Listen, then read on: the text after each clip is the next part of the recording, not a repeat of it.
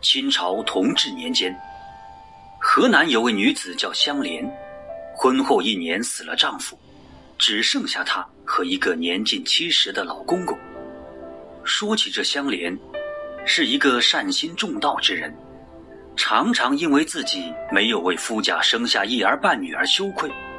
想当初丈夫病重之时，常常哀叹自己不孝，自家的香火到这里算是断了。为此，香莲吃了不少的偏方草药，无奈身体还没调理好，丈夫却撒手人寰，这也成了她心中的一件憾事。香莲的公公张某虽然年近七十，由于平时喜爱劳动，勤于锻炼，身体素质一直都不错，只是这一次儿子先他而去，白发人送黑发人，对他的打击实在不小。一时间也憔悴了不少。香莲为夫守孝期间，看着张家只剩下公公一个男子，孤苦伶仃，没有后代，便劝他不如再娶一房妻子，好歹为张家留个香火。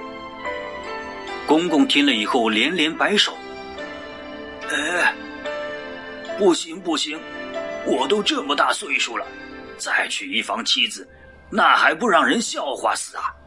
况且我也没有能力生孩子喽。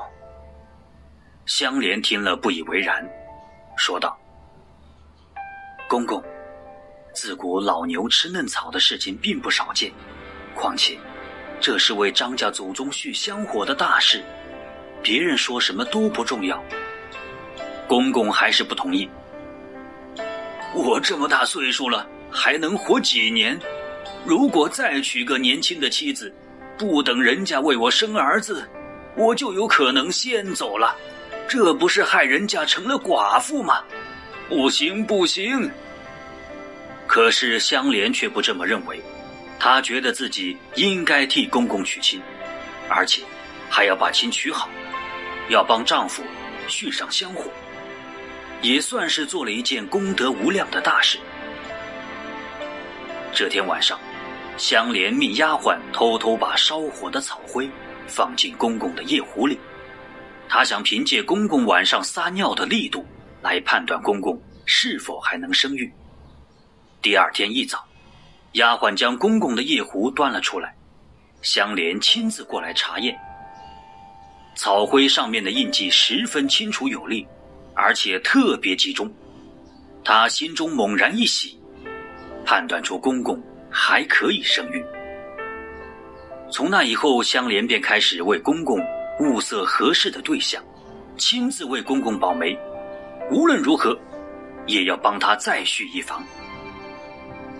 半个月后，香莲回娘家，一家人吃饭时，她忽然注意到自己的妹妹香霞已经长大了。香霞今年十九岁，已经长成一位亭亭玉立的大姑娘。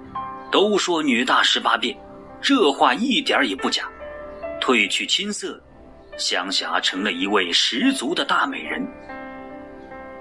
香莲和香霞感情非常好，香霞从小就听香莲的话，而且知书达理，从不惹是非。香莲就想着把妹妹嫁给公公，让她来做自己的婆婆。这样的话，姐妹二人一定能够让张家振兴起来。吃完晚饭，香霞回房间休息，香莲便将事情的原委告诉父母。父亲听了以后大吃一惊，当即拒绝了，还狠狠地骂了他一顿，嫌他多管闲事。香莲跪下说道：“父亲大人，请原谅，我既已嫁到张家，就是张家的人了。”为了张家的兴隆，这件事也是我应该做的。父亲见他情真意切，便委婉的说道：“你还是去问问你妹妹吧，毕竟对方是一个七十多岁的老人，如果他能同意，我就不再说什么了。”父亲心想着香霞必定不会同意，于是便推脱给香霞。没想到。香霞自幼对姐姐十分崇拜，对她的话更是言听计从。经过姐姐的劝说，他竟然同意了。父亲再来阻拦之时，香霞早已下定决心，还口口声声地说永不后悔。和妹妹说定以后，香莲回到家里，将此事详细的说给公公听。公公听了以后惊诧不已，连连摆手：“香莲呐，成何体统，成何体统啊！”香莲根本就不顾他的反对。自己做主，几天之后便开始大张旗鼓的操办起来。当新娘子坐着花轿，吹吹打打来到自家门口之时，公公没有办法，这才穿上新郎的衣服，将新娘子接进家门，拜了天地，正式结为夫妻。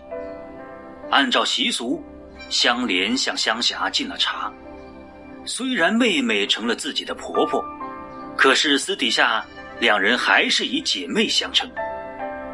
香霞嫁来以后，生活过得非常幸福，公公对她很好，姐妹二人同住一个院子，有了什么事情，也都会相互照应。几年以后，香霞接连生下两个儿子，两个儿子长大以后都有出息，一个经商赚了钱，一个考试做了官。香霞与张某做夫妻。共有二十五年，张某一直活到九十多岁才去世。香霞和香莲也都活了个高寿。往后几代，张家人丁兴旺，生活富贵，各行各业都出了不少的人才。